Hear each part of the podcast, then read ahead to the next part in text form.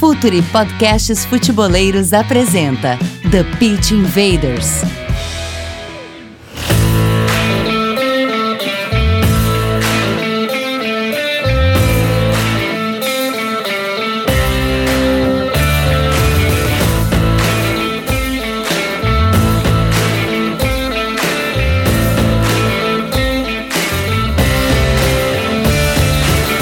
Olá, futeboleiros! Olá, futeboleiras! Futuri Podcasts apresenta The Pitch Invaders, episódio 177. Sempre falando de maneira profunda e séria sobre o jogo. Meu nome é Eduardo Dias, estamos no ar em mais uma invasão futeboleira. Esse episódio chega até vocês com a força da Coach ID, software para treinadores e clubes de excelência. Futuri é o representante oficial da Coach ID no Brasil, e-mail comercial.futuri.com.br. Assine a nossa plataforma de conteúdo exclusivo, Futuri Club. Acesse apoia.se barra Futuri. Conteúdo, comunidade e relacionamento e Futuri Pro, o departamento de análise de mercado do Futuri.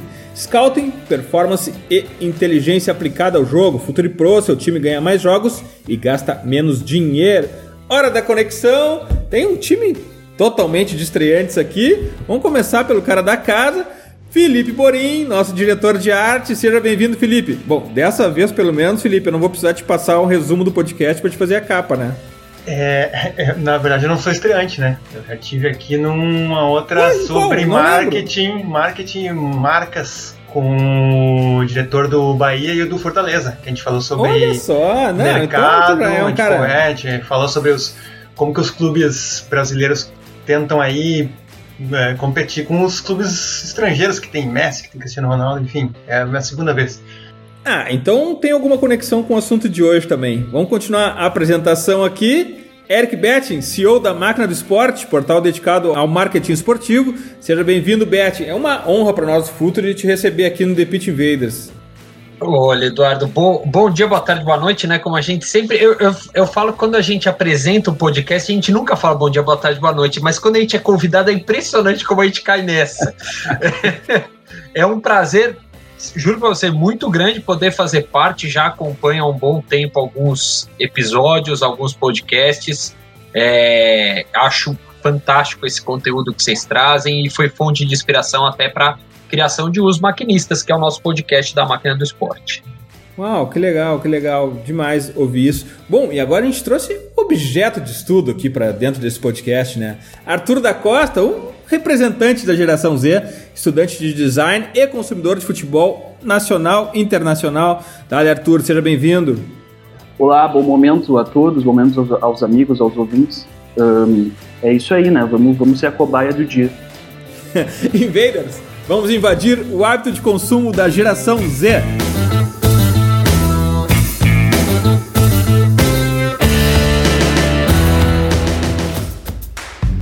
Está no ar o The Pitch Invaders, podcast semanal do projeto Futuri. Cultura, análise e informação, com a profundidade que o futeboleiro merece.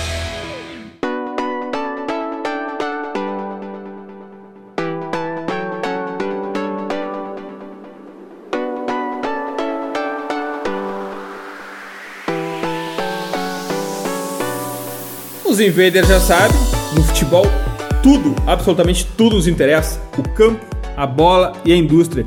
E hoje a gente vai falar sobre um tema que está mudando toda a abordagem sobre o jogo: os novos hábitos de consumo de futebol, especificamente da geração Z. Eu quero contar uma rápida historinha, já que a gente sempre fala em contexto, então quero contar uma rápida historinha eh, da, de uma palestra ou de uma apresentação aos acionistas da ESPN que o CEO da empresa fez em 2015, em que ele se dirigiu aos acionistas dizendo o seguinte: temos um pequeno problema esse ano.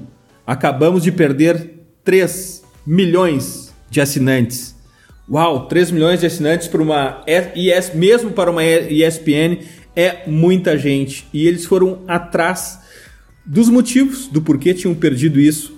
O primeiro item fundamental foi o crescimento absurdo do conteúdo por celular, que é ótimo para assistir o último episódio do, da série do Netflix, mas para assistir um jogo de futebol ou basquete ou beisebol é terrível. O celular é um grande inimigo do jogo ao vivo. Outra questão que eles identificaram é a concorrência da indústria do entretenimento e também o fato de uma geração mais jovem, a geração Z, uh, não ser muito afim de se agarrar a um time por todo o resto da vida. São, são, são dados, Eric, que à primeira vista são bastante chocantes, né? Principalmente para mim, que sou mais velho, sou de uma geração totalmente old school, uh, que o futebol e que o esporte não seja a matriz de entretenimento obrigatória, né, Eric? Olha, eu, eu acho que assim, o lado bom da gente ir ficando mais velho é que, pelo menos no meu caso, a gente cresce e se reproduz, né? Então eu tenho três pequenos, eu brinco aqui, três porquinhos na minha casa, que servem de, de análise de, de, de, de como esse mercado vai andar daqui para frente, né? Ainda mais em tempos de pandemia, que o consumo de telas e tudo mais cresce absurdamente. Eu, eu diria o seguinte, eu, eu sempre brinquei, né? Quando me perguntava assim, para que time você torce? Ah, Palmeiras. Eu, a minha geração foi aquela que começou a ter um pouquinho de torcida né, pelo campeonato italiano vindo para cá e tudo mais. Ah, então que time você torce na Itália? Eu respondia, Palmeiras. E no, na Inglaterra, Palmeiras. Eu não, eu não mudo o time, né? E, e, e, é interessante a gente observar que, é, com muito esforço, os próprios clubes brasileiros estão deixando acontecer que a gente tem até interesse em consumir outros times. Né? Eu vejo muito como não só um movimento da própria geração que vem muito mais plugada, conectada, é, é, pronta para absorver conteúdo de uma maneira muito mais ampla do que a gente, mas também soma-se a isso o próprio futebol brasileiro ficando para trás no oferecimento de um bom conteúdo. No fim das contas, todos nós corremos atrás de bons conteúdos. O que a gente quer é consumir bom conteúdo, seja ele de TV, seja ele de rádio, de, de vídeo, de papel, o que quer que seja. Né? Então, é, o que eu vejo acontecer muito é isso. Tem uma mudança de geração, sem dúvida, mas será que o nosso próprio hábito não está mudando um pouco pelo conteúdo que está sendo ofertado para a gente? Né? Isso é uma coisa que eu venho me questionando muito nos últimos tempos e já tenho observado que a minha maneira de se relacionar com tudo isso tem mudado. É, é, acho que a geração mais nova é mais rápida nessa transformação e a gente vai, no fim, acabar acompanhando. A gente vai se olhar e falar assim: poxa, é verdade, né? Eu tô abrindo mão, às vezes, de ver um jogo do meu time pela quinta rodada do Brasileirão para ver a final da Champions League. Tem muito mais sentido. Como consumidor, tem mais sentido. É, o, o, meu filho, eu tenho, eu tenho também esses, essas experiências em casa. Eu tenho um filho de 16 anos e uma menina de 7 anos. E campeonato, e o meu filho que ama futebol, campeonato regional, por exemplo, já está fora da, do esquelo dele, já não assiste mais campeonato regional, ainda mais porque ele compete com as fases decisivas dos grandes campeonatos do mundo, então não há nenhuma chance dele assistir sequer o time que ele torce no campeonato regional. Felipe, quem é a geração Z? Olha, eu estava pensando aí que vocês estão falando, e até depois vou fazer uma pergunta para o nosso Arthur aí porque assim a gente está falando em, em, em, acesso, né? Acesso a diversos tipos de conteúdos e tal. E eu queria saber do, do Arthur, assim, é, é, eu estava lendo um estudo da Nielsen que fala que é, eles estavam tentando desmistificar que, que, que as pessoas acham que o jovem consome menos esporte. E eles estão falando que, na verdade, não consome menos, consome menos o ao vivo o jogo de duas horas com parada para VAR, com, com todos os problemas de, de, de, de, tamanho, de alcance, de formato, e o, e o, o jovem acaba consumindo o quê? uns highlights, uma entrevista do técnico, um, até um documentário sobre o Tottenham, Netflix, uma thread do Twitter, enfim. Ah, eu queria já fazer a primeira pergunta para o Arthur, uh, dizer pra, uh, perguntar para ele assim, tanto de, de, formatos e de mídias que ele, que ele consome, quanto de, de tipos de conteúdo, se ele também, uh, assim como a pesquisa aponta, consome perfis dos jogadores nas redes, o que, que esses jogadores estão fazendo além de jogar bola, se ele se importa com, com, com com outras coisas que não apenas o jogo do time e quais os que ele consome em que formatos, hein? Bom, uh, eu acho que antes de tudo uh, tem uma visão do jovem hoje em dia de que o jovem não, jovem digo pessoa de sabe, 18 a 25 anos, que não que não consome a informação inteira, que é sempre algo mais instantâneo e etc. Eu acho que a instantaneidade das informações acaba dando para essa geração é, uma possibilidade de conhecer mais, mais coisas, muito mais, se aprofundar muito mais numa, numa informação, no, jeito que joga um time, em como anda um campeonato.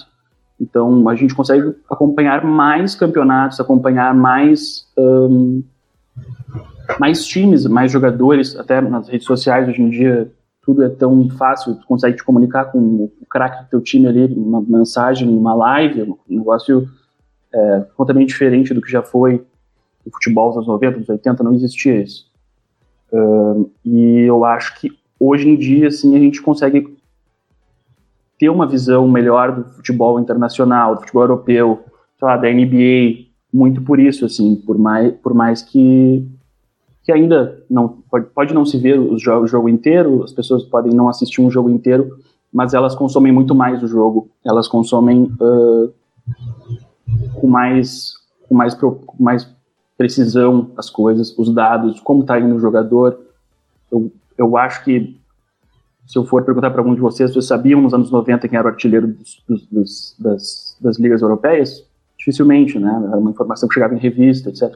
Hoje, se eu quiser saber quem é o artilheiro do, do campeonato turco, eu sei em 5 segundos aqui, entendeu? Então, acho que nesse, nesse quesito, assim, de a informação ser mais instantânea e não precisar acompanhar o jogo inteiro, a troca de passes, vamos supor assim, permite a uma geração. Claro, eu não, eu não me incluo nisso, eu assisto todos os jogos do meu time, todos os jogos dos times que eu me interesso inteiro, assim, mas eu acho que em geral as pessoas têm mais essa vontade de acompanhar menos e pegar mais dados, mais highlights por isso, para poder acompanhar tudo que quer. Eric, uh, o, o, Arthur traz um, um, ponto que é muito importante em tudo isso que a gente está conversando aqui, que é o atleta como gerador de conteúdo e um concorrente do próprio clube. Tanto não só na geração do, de conteúdo, mas inclusive do, do consumo, de venda de produtos. Uh, é um ponto que é novo. Dificilmente a gente tinha. Uh, dificilmente não, era impossível. Aqui, o, Arthur, já, já que o Arthur começou com essa briga entre geração aqui, no tempo de vocês e no meu tempo, uh, era impossível, até porque não haviam meios para isso. Mas hoje os jogadores geram conteúdos e disputam fãs. E o mais importante disso, o tempo disponível do, do fã com os seus clubes, né, Eric? Eu acho que é, a gente tem dois exemplos claros de como marcas globais, e a gente em breve vai ter o terceiro, né? Mas como marcas globais de atletas puxam o consumo para o resto. É, e aí eu uso de exemplo o Neymar indo para o PSG e o Cristiano Ronaldo para a Juventus. Foram contra. E, e, e, vai bem ou mal, né? Já que a gente está falando das gerações antigas, bem ou mal, o, o, o Beckham foi o primeiro cara a conseguir fazer um pouco isso, né? Ele sai do Manchester United para o Real Madrid com um foco claro de crescimento no mercado da Ásia, que até então era o único ambiente em que havia um cultivo maior da marca do atleta, do ídolo, do que dos clubes. Né? E, e não por acaso o Real Madrid migra de, é, é, o, o, Manchester United era o clube mais rico, né, que mais faturava na lista da Deloitte ali até 2003. Ó, oh, curiosidade à parte, né, obviamente não foi um, um fato isolado, o Beckham vai para o Real Madrid, o Real Madrid se torna o clube com maior faturamento por conta do mercado asiático. Isso, na, a gente está falando de 15, 16 anos atrás, era como você conseguia mover. O Beckham foi talvez o primeiro craque é, é, craque midiático, marqueteiro é, é, grande no futebol moderno, né? Esqueça o campo, olhamos só a imagem, o atleta, né? o poder de consumo gerado por ele. Ele muda a MLS de patamar, né? Ele muda a MLS de patamar. Né? Ele, ele foi o primeiro cara. Imagina se ele tivesse a performance de um Ronaldo, de um Zidane, né? E ele tinha uma baita de uma performance. A gente aqui no Brasil até desmerecia um pouco a performance dele, dizendo que era muito marketing. Mas é um baita performance, até pela força dele na Inglaterra. Agora, quando ele faz essa migração, é o primeiro. Hoje, você tem Cristiano Ronaldo, Messi e Neymar como três grandes expoentes globais. E por isso eu brinquei que o terceiro vai vir logo mais. Se o Messi, quando o Messi sair do Barcelona, é, ele vai causar um frenesi para o clube que ele for. Né? Ele vai levar dinheiro, ele não, talvez não leve tanto patrocínio, mas leva dinheiro, leva gente, e com isso leva aumento de patrocínio. O PSG era um clube, o PSG com o Neymar se tornou outro clube. E ele tentou antes com o Ibrahimovic. Não teve a mesma força.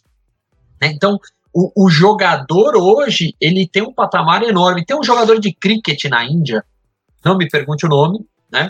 É, mas, obviamente, ele tem um case muito interessante. Foi um jogador que, de uma hora para outra, decidiu o seguinte: eu não dou mais entrevista pelo meu time. E é um dos principais jogadores de cricket. O que, que ele fez? Ele começou a vender a entrevista coletiva dele no YouTube. Acabou. Esse cara só dá entrevista no YouTube por meio de lives. Isso já tem, não foi a pandemia que causou isso, já tem uns 4, 5 anos. Esse cara começa, começou a fechar patrocínios exorbitantes porque ele estava vendendo a mídia dele. Imagina quando um Cristiano Ronaldo fazer essa girada de chave, ou quando o Neymar fizer essa virada de chave, ou o Messi. Imagina se o Messi, de uma hora para outra, só vai falar no canal do Messi. O que, que isso representa para o atleta? Né? Então, é um, é, um, é um salto enorme que você tem de marca. Né? Já são marcas muito poderosas. E, e, e era o que o Arthur estava falando, né? A gente tem essa, esse, essa conectividade do atleta com o fã como nunca existiu. Ele precisava passar pelo clube. Né? Assim como o, o, o, esporte como um todo também precisava, né? Eu, eu, brinco, qual a grande ruptura que existe para as empresas de mídia? É que antes a publicidade precisava passar pela mídia para chegar no consumidor final. As redes sociais acabaram com esse step, né? Não precisa mais dessa etapa. E, e a mesma coisa está acontecendo agora no esporte. Antes eu precisava passar pelo clube, né? O, o, o, ponto de contato do torcedor com o clube e com o, atleta, é, e com o atleta era por meio do clube, agora não mais. Então, a, a, revolução que vem nessa maneira de consumir, que o Felipe falou, né? A, e, e, que você falou também, de a gente tá reduzindo, a geração já não vê tanto ao vivo, também é por isso, porque na verdade ele tem vários pontos de contato que não só o jogo ao vivo. E se o jogo ao vivo ainda virar um produto chato, desculpe o termo, mas é esse, um produto chato, eu vou deixar de ver. Eu sou uma pessoa que acha o basquete, por exemplo, um esporte ok, não me inspira. Mas os últimos cinco minutos de um jogo da NBA eu acabo parando para ver. O resto do tempo, meu, a TV pode estar tá ligada, pode estar tá desligada, não sei o quê, eu vou zapeando, ah, tá ali, ah, então vamos parar para ver, né?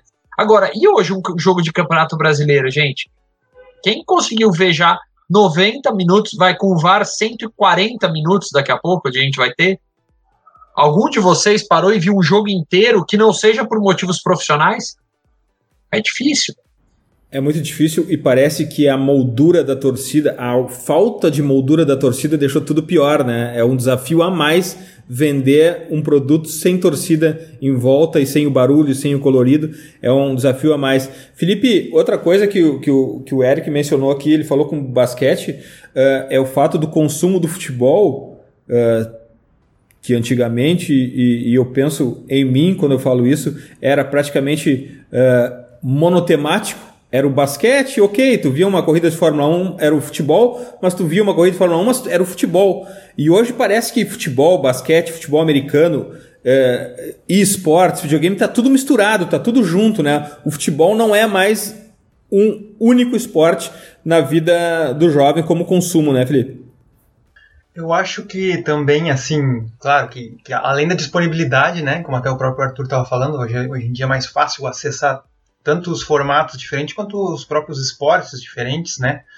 Uh, tem as, essa novidade dos, dos, esportes eletrônicos também, que o pessoal que é principalmente mais jovem, que já é, os, os, chamados, entre aspas, nativos digitais, já desde criança joga videogame, já acompanha, tem muita gente que gosta de assistir campeonatos, né, no competitivo dos, dos esportes também.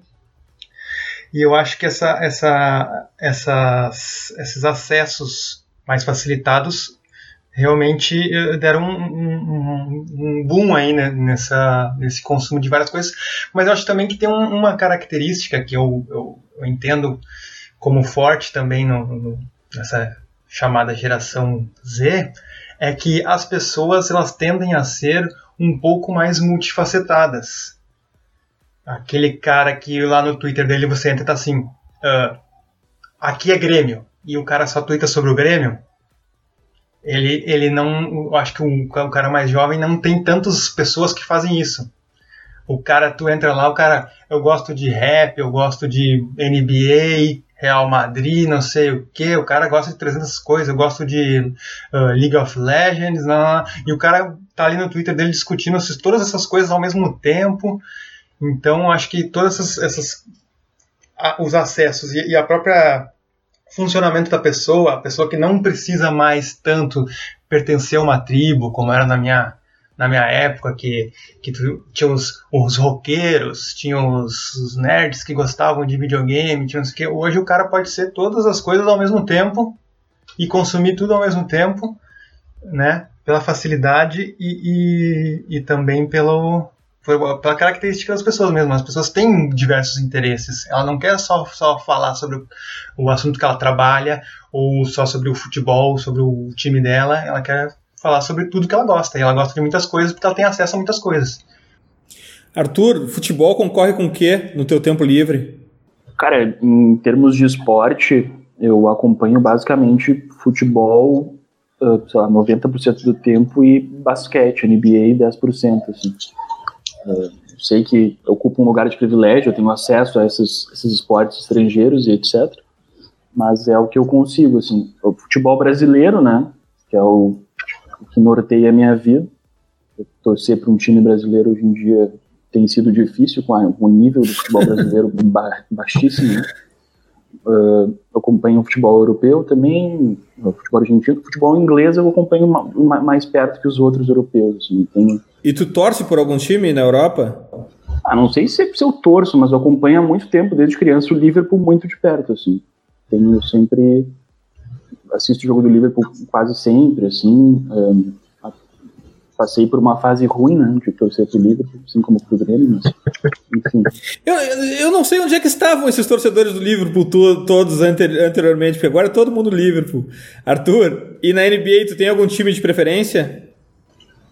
Na NBA eu sempre, eu sempre achei o Lakers muito diferente, sempre gostei das coisas do Lakers, assim. Antigamente eu não, não acompanhava tanto, mas nos últimos 3, 4 anos eu comecei a acompanhar bastante e o time que eu o, time que eu identifico as cores assim é o Lakers, mas também não não sou torcedor. Né? Se o Lakers jogar contra um time que eu acho mais legal, eu vou torcer para outro time que eu acho mais legal e tal. E videogame, tu faz tu, tu joga videogame de, de esportes ou de FIFA? do NBA 2K ou que tipo de videogame tu usa? O que eu mais jogo é FIFA. FIFA eu jogo quase. Agora na quarentena fiz um, a gente fez um time entre os amigos ali, a gente joga quase todos os dias de noite, assim. Mas já joguei o 2K, já joguei o Madden NFL, já, já joguei todos. A maioria, pelo menos desses, eu já, já tentei dar uma chance, assim. De, de, aproveitando, Arthur, por acaso você passou a acompanhar mais algum esporte a partir do momento que passou a jogar o videogame? Putz, talvez NBA, eu como joguei o NBA 2K16 e aí a partir dali comecei a acompanhar mais. Acho que sim, acho que sim. E Arthur, e, e, o jogo de videogame ele te dá um, um, uma profundidade maior na análise que tu faz dos teus jogos de basquete e de futebol que tu assiste, tu sabe uh, ou tenta identificar algum padrão em alguma jogada por conta do, do videogame? Ele te motivou a isso? Ah, com certeza. Eu acho que tem jogadas que funcionam no videogame que na vida real também são praticamente iguais, assim, ocupação de espaço e tal. Mas o que eu noto, o que eu notei jogando videogame assistindo os jogos recentemente é que o nível do meu futebol no videogame é muito maior que muito time brasileiro. Então eu começo a notar que os, os pessoal deveria jogar mais videogame. É, Eric, tem um outro ponto também é, que de alguma forma é game changer é, na indústria, que são os fantasy. Porque os fantasy, de alguma maneira, é uma outra camada de observação do jogo. A gente sempre fala aqui no Futuri que o futebol, uh, cada um tem a sua própria visão sobre o jogo. Tem gente que gosta da zoeira, tem gente que gosta só de brincar com o, com o porteiro do prédio onde trabalha na segunda-feira sobre o resultado do jogo, tem gente que quer ir a fundo na tática. Enfim, existem várias abordagens. E o fantasy traz uma outra, assim como as apostas, assim como as apostas em geral, mas o fantasy traz uma nova abordagem a ponto de algum jogador ser influenciado na sua performance em relação ao impacto que o, que o, que o fantasy traz. Esse é um outro ponto que é game changer nisso tudo, né, Eric? Eu acho que sim. É... Eu, eu, eu, me divirto vendo os nossos amigos old schools, né? Achando ruim, né? Eu, eu, eu sempre falo, é, gente, a gente é da geração do bolão, né? Quantas vezes a gente é, acompanhou mais um campeonato por fazer bolão do campeonato, mesmo que não valesse dinheiro, só pelo fato de ser um bolão? Ah, vamos saber quanto eu tô indo, como eu tô indo nele e tal. O, o Fantasy ele é exatamente a versão 5.0 do bolão, né? Ele, ele é um jogo em que você escala os jogadores, ele é, é uma evolução muito mais legal do bolão porque ele vai também um pouco para a personalização, que a gente falou, não é só do time, não é só do resultado, e ao mesmo tempo que eu vejo do Fantasy é, é ele... Só para acrescentar, existe aplicativo do bolão antigo também. Se quiser fazer um bolão, pode baixar um aplicativo. Sim, sim quem, é old school tá, tá, tá garantido. Ele, é, ele finge que é moderninho. Com... Mas o que, eu, o que eu vejo, que eu acho muito legal, é o fantasy, ele aproxima o torcedor do jogo. É, eu escalei o time no Cartola. O cara não vai poder escalar o time que ele torce ou que ele simpatiza. Ele vai ter que escalar jogadores de vários times. Aí ele vai querer saber como foi o desempenho daquele jogador naquele jogo. Então ele vai buscar noticiário do time, ele vai buscar noticiário do atleta, ele vai buscar mais informações sobre o evento. É, então, assim, eu, eu, eu, acho muito engraçado quando o pessoal reclama, né? Ah, porque tá dando muito espaço pro Cartola, a Globo fala o tempo inteiro na escalação e tal.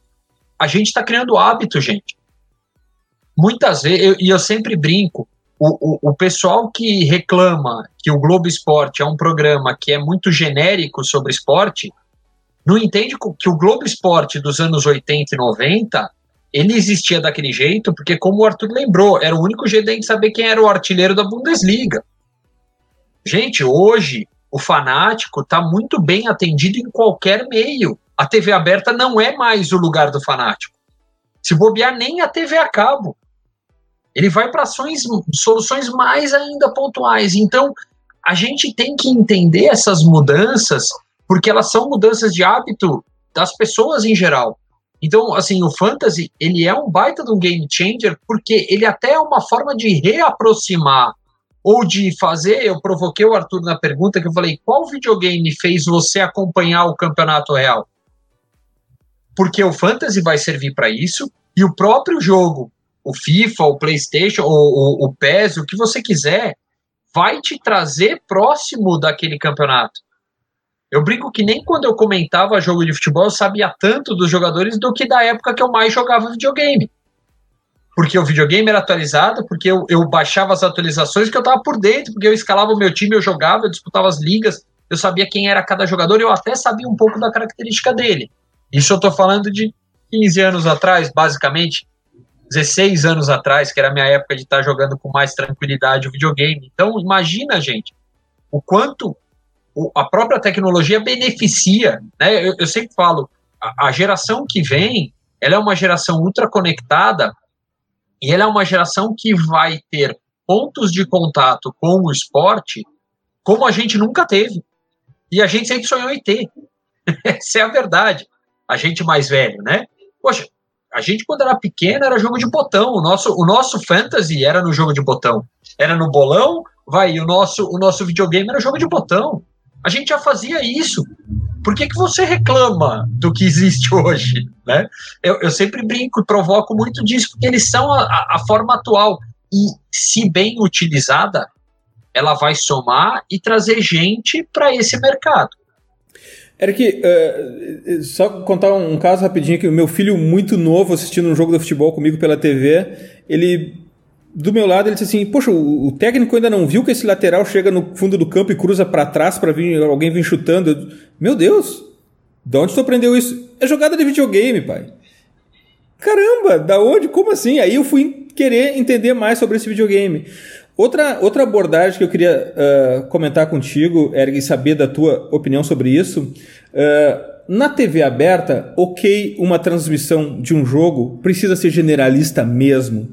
Mas eu vejo que quando as transmissões são, são no, na TV a cabo, mais especializada, geralmente no Twitter todo mundo reclama porque aquele cara ou não, ou não entende nada do jogo, ou não conhece os jogadores, ou não conhece o campeonato, ou ele não sabe de aposta, ou ele não, ou ele não sabe de fantasy. Tem sido cada vez mais nicho o consumo de futebol dentro dessas lâminas que eu te falei.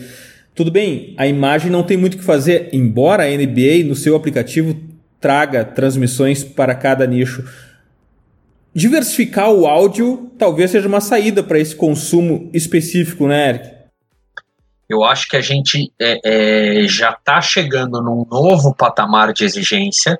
Né? Eu, eu, eu atuei entre 2005 a 2012, 13, por aí, mais ou menos, como comentarista. Um pouco antes da Copa de 2014 eu abandonei a profissão, né?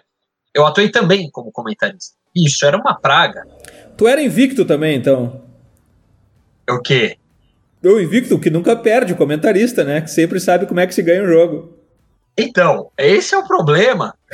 eu, eu tinha um horário meu de trabalho na máquina do esporte que o meu chip estava plugado no marketing esportivo. E eu tinha que girar esse chip e virar um comentarista especializado em futebol. Sendo que chegou uma hora eu falei assim, gente, tá errado. Porque, primeiro, eu estou tirando vaga de alguém muito mais bem qualificado do que eu. Porque, por tempo de estudo. Eu, eu, eu, eu, eu, eu chegou uma hora que eu falei assim: eu estou completamente errado. E, assim, eu vou fazer em algum momento um papel é, é, vergonhoso nessa história. Porque eu vou saber muito menos de quem está me ouvindo. Muito menos. Porque essa pessoa tinha muito mais. E eu, eu, eu, eu parei para lembrar do meu tempo de infância o quanto eu curtia e gostava consumir futebol. Né? E eu falava, pô, peraí, eu sabia tudo.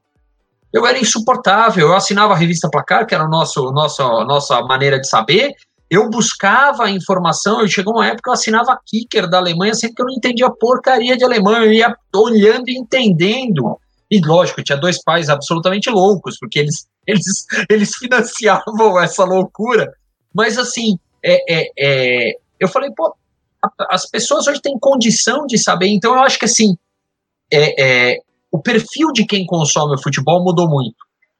Né? Ele, ele se tornou muito generalista, como é o futebol. Né? O futebol, eu, eu brinco, nem a Coca-Cola precisa falar com tantas classes sociais e perfis de consumidor diferentes como o futebol. Ele tem consumidor de várias, várias formas. E as transmissões esportivas, elas ainda são uma reprodução do rádio dos anos 60 e 70. Isso está muito errado. Isso está muito errado. Né? Eu, eu, eu, brinco, o Silvio Luiz me ensinou isso lá atrás. Né? Ele falou assim: eu não faço a transmissão para a imagem. Eu não vou reproduzir a imagem. Se você olhar a transmissão do Silvio Luiz, e eu só fui perceber isso o dia que eu fiz um jogo com ele de dentro do estádio, ele é o cara sentado na arquibancada e é genial isso. Ele fala da pipoca, ele pede não sei o que, ele fala espeta daí, cutuca, Olá, tá livre. Quem é que. Né, ele não falou quem é que sobe, que esse é o Galvão, mas ele fala aí, é o pagode na área. Ele, ele encarnava a visão do cara sentado na arquibancada, e isso é muito inteligente. Por quê? Porque ele estava fazendo para alguém que estava assistindo a televisão. Tudo bem, o consumo da TV já mudou também. A pessoa já não está mais plugada vendo a TV, ela está tweetando, ela está WhatsAppando, ela está fazendo várias coisas, ela está ouvindo o jogo. Então ele talvez até precise voltar a ser um pouco uma transmissão de rádio. Mas assim, é, é, ela tem que ser o que a NBA faz, que é fantástico. Eu quero, ser, eu quero uma transmissão com gráficos e imagens parecidas com um game. Ótimo, eu tenho. Eu quero fazer, lógico, isso é um serviço extra que você paga para ter acesso ao, ao, ao NBA, ao, ao, ao PES. Ok. Mas é, você está entendendo que o teu consumidor é plural. E Só que aí eu entro no outro ponto. Quem decide isso é a liga. Quem tem que promover isto é o organizador do evento, não é a emissora que tem o direito A ou B. E a gente no Brasil continua entregando para a emissora a obrigação de fazer o que o clube tem que saber fazer, que é entender o seu consumidor e trabalhar para atender o seu consumidor. Né? Então, essa mudança de, de, de, de perspectiva que eu acho que é muito importante de acontecer.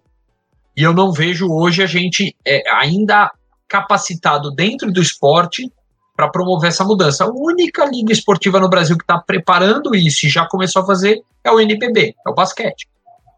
Também porque foi bebê da fonte da NBA. Teve a humildade de ir atrás. Né? Mas a gente tem que começar a entender que a TV é só um meio. A produção do conteúdo passa a ser do clube, da liga, né, da entidade organizadora do evento. Não da Globo, não do, da Turner, não é. É de quem produz o, o evento. Aí a gente consegue atrair. Vamos falar com o jovem, vamos, a gente sabe onde está o jovem.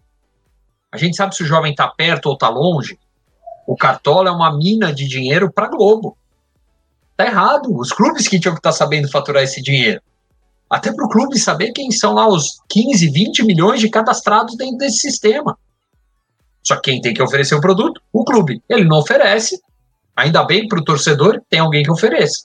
Arthur, qual é o teu ritual de assistir uma partida de futebol? Uh, tu fica conectado no Twitter, SofaScore, estatísticas, dados, volume na TV, uh, eh, e, e, qual é a tua, a tua impressão sobre as informações que chegam pela TV dos, dos teus jogos, Arthur. Como é que tu assiste? Como é que tu consome o jogo? Uh, assim, eu assisto normalmente agora com, com quarentena, não tem como ir no jogo, então é, tá sendo diferente para mim ver um jogo na arena em casa. E aí, uh, como gremista, né? Aí o que eu tenho feito bastante é deixado no mudo, assim, porque não. Olha só. Não, não, acho, o narrador não conversa comigo, sabe, mais, assim. Pelo menos os narradores aqui da região. Enfim, aí o que, que eu faço? Eu às vezes coloco algum podcast sobre futebol comentando a semana, alguma coisa assim, ou fico ouvindo uh, pela música da torcida, às vezes eu coloco assim alto aqui para ficar, sabe, no de ambiente assim, mas eu tento manter assim um, um certo uma certa atmosfera. Uh, de aplicativo, eu abro o Twitter às vezes no intervalo, assim, às vezes uh, só para dar uma olhada no que o pessoal está falando, e o WhatsApp sempre ali do lado, né? Conversando com meus amigos na hora, instantaneamente, como se a gente estivesse no estádio junto conversando sobre o jogo. E recentemente, uh, com a, o tédio da quarentena também, eu voltei depois de lá, muitos anos a usar, fazer, a fazer o cartola. E aí, vira e mexe, eu sei que tem gol, vi que tem gol, dou uma olhadinha lá como é que tá minha nota, como é que tá, como é que tá indo o negócio. Então é assim, eu acompanho desse jeito, assim, tento me manter conectado, sabendo o que está acontecendo no campeonato fora do jogo que eu tô assistindo.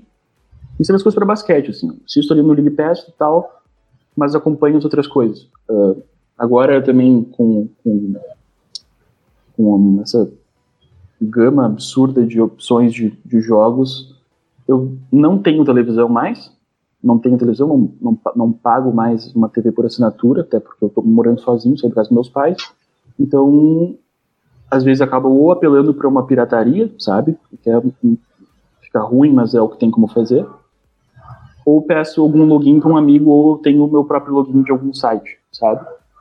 Uh, e aí sempre tem o processo de colocar o computador na televisão e tal, então já já não é mais a mesma coisa que antigamente. Chega a Liga TV, assiste o jogo. Não é mais. Esse processo mudou para mim, assim, bastante. Esse, hein, Felipe, esse depoimento do, do Arthur, ele. É, além de um grande diagnóstico da, do consumo, da forma de consumir futebol hoje em dia, é também um, um é praticamente um documento entregando possibilidades incríveis para quem quer faturar em cima disso, né? E a gente pode citar, Felipe, o, o Tela 2 do Future que a gente fez durante a Champions League, em que a gente simplesmente fazia análise ao vivo pelo áudio. As pessoas assistiam o jogo e consumiam o áudio desconectado da TV, né, Felipe? É, e isso que o, até o, o, o Beth estava falando bastante sobre o, as, as diversos públicos, né? A, a ultra segmentação, é, os nichos que tu estava citando, é, como nossos conteúdos, né? Que são um pouco mais nichados para o cara que gosta de análise, para o cara que gosta de, de essa parte mais tática, números e tal. É, assim como a transmissão talvez seja até mais difícil a parte da transmissão se segmentar por conta dessas coisas de contratos, de dinheiro, essa coisa que é uma estrutura um pouco mais engessada, principalmente no Brasil, ela, ela, ela se segmentar para atender a todos os públicos, né? Uh, o, o, clube também ele, ele precisa se de, de certa forma segmentar os seus conteúdos porque hoje em dia o, o clube ele não é só mais um, um, uma entidade esportiva, né? Ele é uma entidade que produz conteúdo e veio numa crescente de ter conteúdos em torno do futebol, do dia de jogo, e agora está chegando num ponto em que o jogo é só mais um dos conteúdos. Que muitas vezes a pessoa às vezes não, cons não consegue por conta de ser, às vezes, um, um. tá fechado num canal pago que a pessoa não tem o próprio jogo, ou enfim, não pode ir no estádio etc., a pessoa acaba às vezes consumindo mais durante toda a semana outras coisas que o clube tem a oferecer em questão de conteúdo, e o clube tem que é, é, investir nisso, tentar falar com o maior número de públicos, de segmentos diferentes, seja através de uh, vídeos de redes sociais, de, de largar um documentário no Amazon, no Netflix com bastidores, seja criar um time de esportes, como alguns têm, de, de seja lá de Counter-Strike, de qualquer coisa, trazer esses determinados públicos que estão aí todos segmentados para interagir com a marca de várias formas. Porque só o 90 minutos ali, as duas horas, uma vez por semana, duas vezes por semana, não conversa mais com as pessoas, não, não, não, não é o suficiente para manter o, o cara consumindo a marca do time, do clube. Até porque muitas vezes, até principalmente no Brasil, que é um, que a gente está mais na periferia é, econômica e que às vezes até técnica do futebol, uh, o, o, o, espetáculo ali dos, dos, dos 90 minutos ele está muito abaixo da Europa. Então, é, é, mais, até mais do que os times da Europa, que já fazem isso de, de forma melhor, essa, essa comunicação, essa, essa, produção de conteúdo altamente segmentada e com coisa para todo que tipo de gente. É, o, talvez os clubes brasileiros tenham, tenham mais, mais que, que, que, investir nisso, mais ainda que os, que, os, que os clubes que já entregam o espetáculo futebol bom. Como a gente não consegue entregar um Messi, um, uma Premier League, a gente talvez tenha que entregar outras coisas que estão na volta. Essa abordagem que o Felipe falou, que do, do clube ser um gerador de conteúdo, é, e quando a gente compara com esportes, principalmente esportes americanos, a gente nota que aqui no Brasil eles falam muito da vitória, enquanto os esportes americanos também geram é, conteúdo sobre o drama. O drama também vende, o drama também é emoção. As pessoas também vão no cinema para chorar, também vão no cinema para um filme de terror. Então, uh, parece que no, no, no, Brasil a gente ainda está com aquela questão só a vitória, só a glória. Não podemos mostrar o lado fraco da derrota, quando na verdade estão desperdiçando dinheiro, inclusive, né? Desperdiçando tudo. É, é, eu sempre brinco: quem foi que ganhou a maratona feminina da Olimpíada de Los Angeles em 1984? Ninguém sabe. Todo mundo lembra da atleta chegando cambaleante na linha de chegada. Ela foi lá, a última, penúltima colocada. Acabou nem isso, mas enfim. É, é, é... Ou, ou, um marato, ou um maratonista brasileiro que foi atacado pelo padre. O Vanderlei. A gente nunca lembra quem ganhou aquela. A gente nem lembra que o Vanderlei foi medalha de bronze naquela corrida. Isso. Ele foi medalhista na, naquela prova. Você só lembra que ele foi atropelado. Então, assim, é, é, é, usamos dois exemplos olímpicos, mas tem várias histórias de, de, de, de tem várias histórias de, de futebol que é, aqui no Brasil renderiam filmes e filmes e, e, e, e coisas fantásticas, né?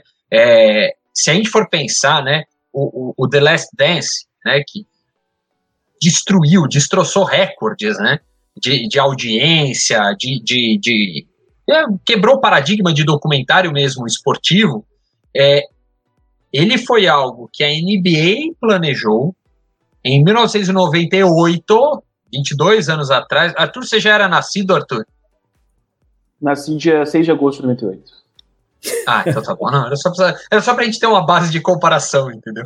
É, é, em, em 1998, ou seja, o Arthur estava ali para nascer, a NBA falou o seguinte: deixa eu gravar essa temporada que ela pode ser a última do Jordan.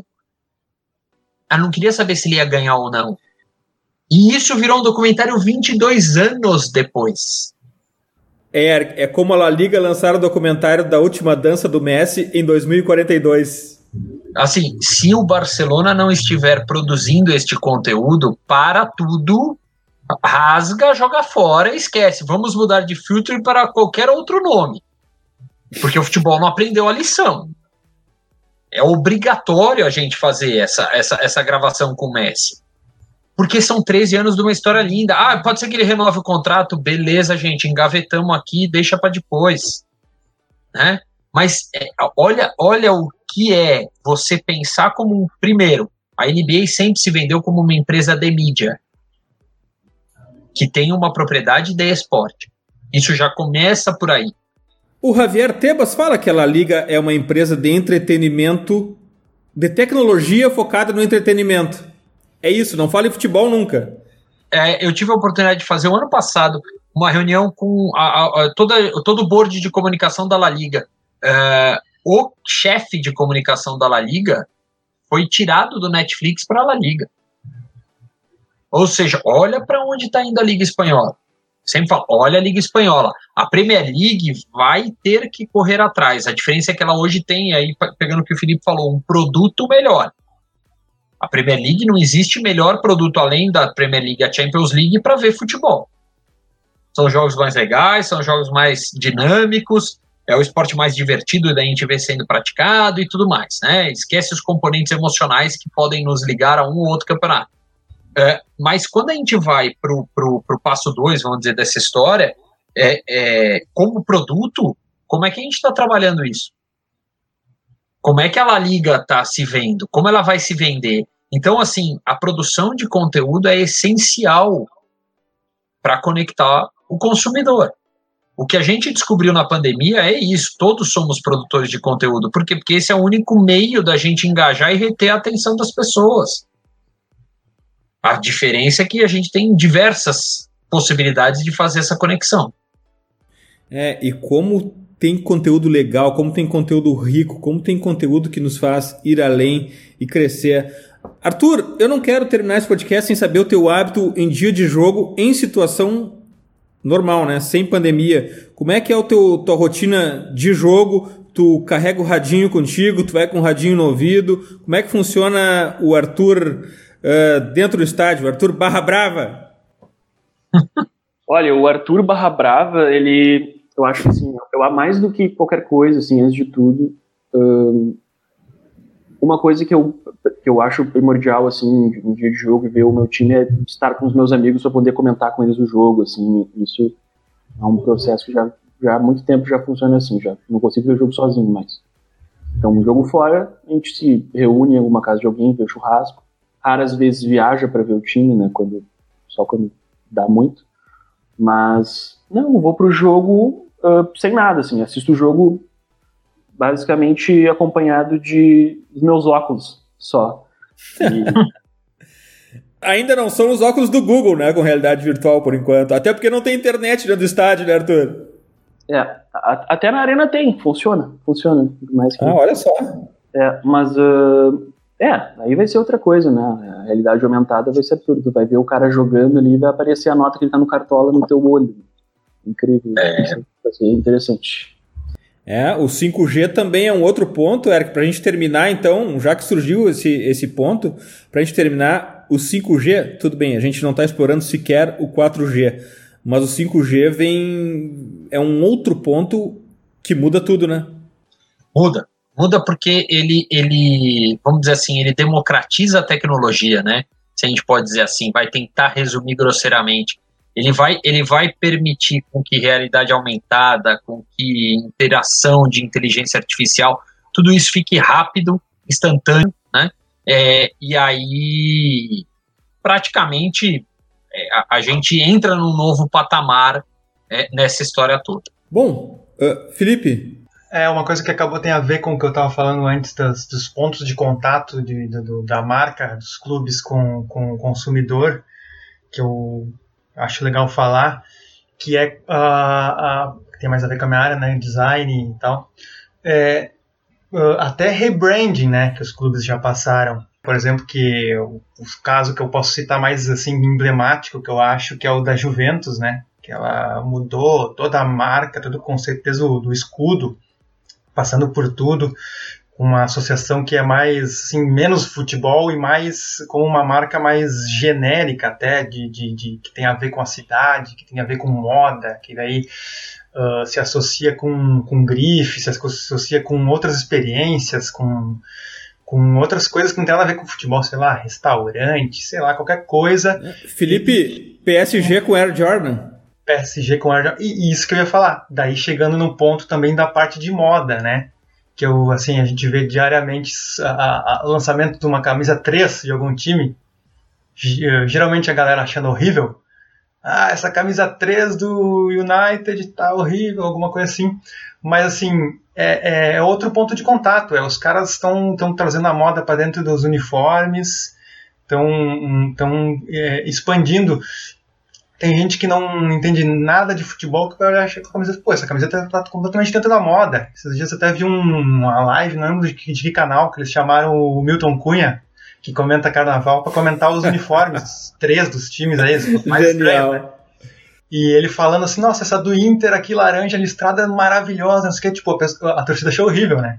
Então, então, quer dizer, assim, por mais que em alguns momentos vai causar um estranhamento por causa da tradição que está envolvida no, no contexto de escudo, de, de, de, essa parte visual do uniforme e tal, mas é, é, são pontos, são assim, pontas que vão furando a bolha e aos poucos vai vai fazendo essa, essa, essa, essa comunicação com outras coisas, com, com outros, outras áreas que não são mais o futebol. O futebol já não é mais só futebol. Bom, o tempo, o, o assunto é muito sedutor. A gente vai ter que chamar o Eric aqui outras vezes para continuar esse tempo. A gente vai fazer o seguinte: a gente vai fazer que nem aqueles, aquele, aqueles, aqueles programas americanos que acompanham uh, as pessoas por anos e anos. Nós vamos acompanhar o hábito do Arthur por décadas e décadas. A cada ano a gente chama aqui para chama ele aqui para ele dar um testemunho. Bom, agora a gente vai para as dicas futeboleiras. The Pitch Invaders apresenta Dicas Futeboleiras.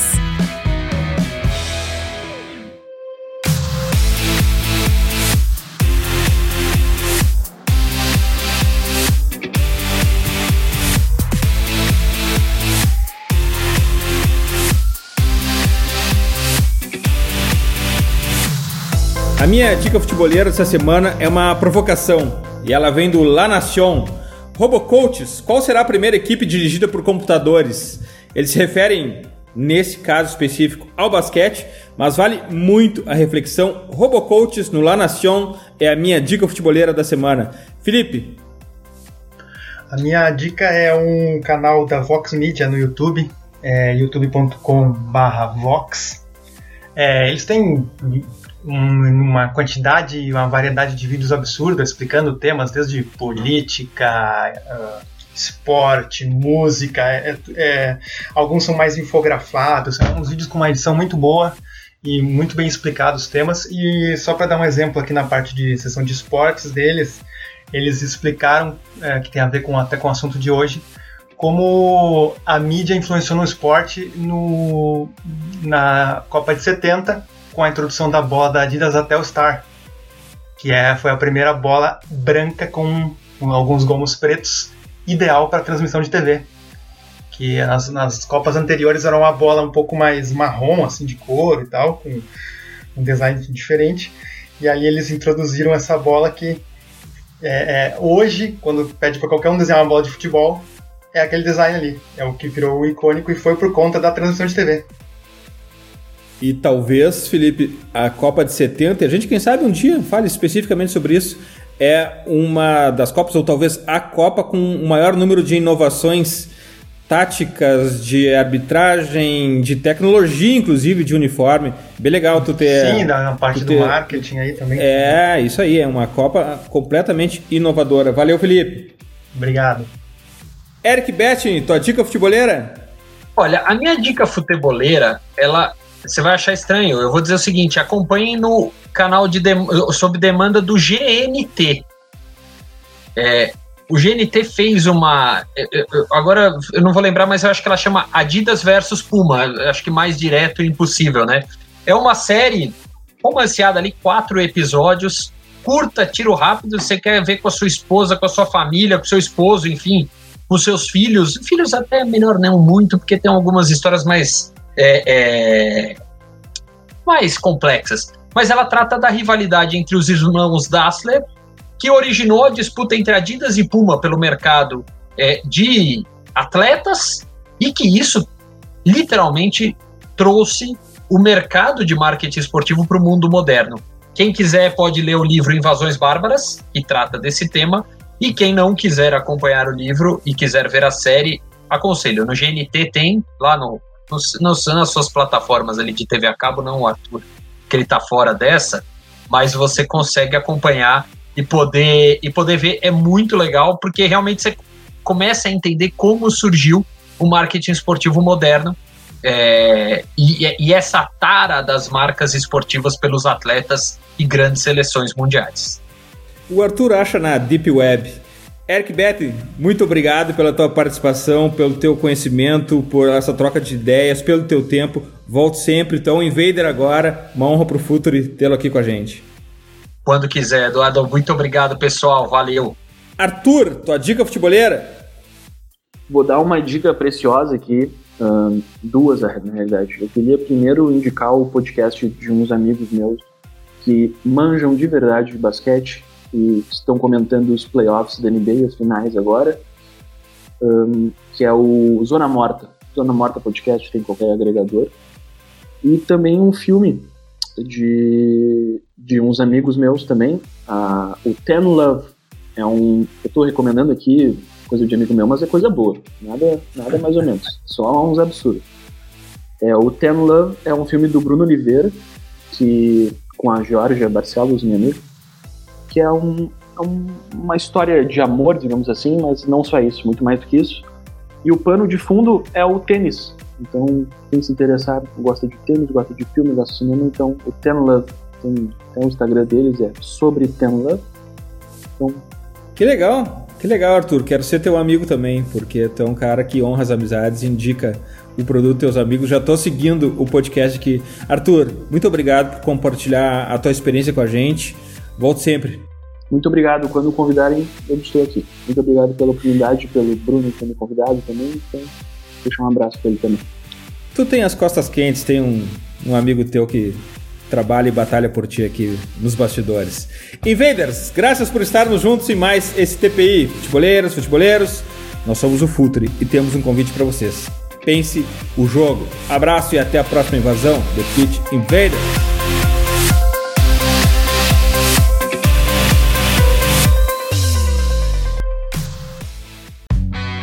Projeto Futuri apresentou The Pitch Invaders. Acesse www.futuri.com.br. Pense o jogo.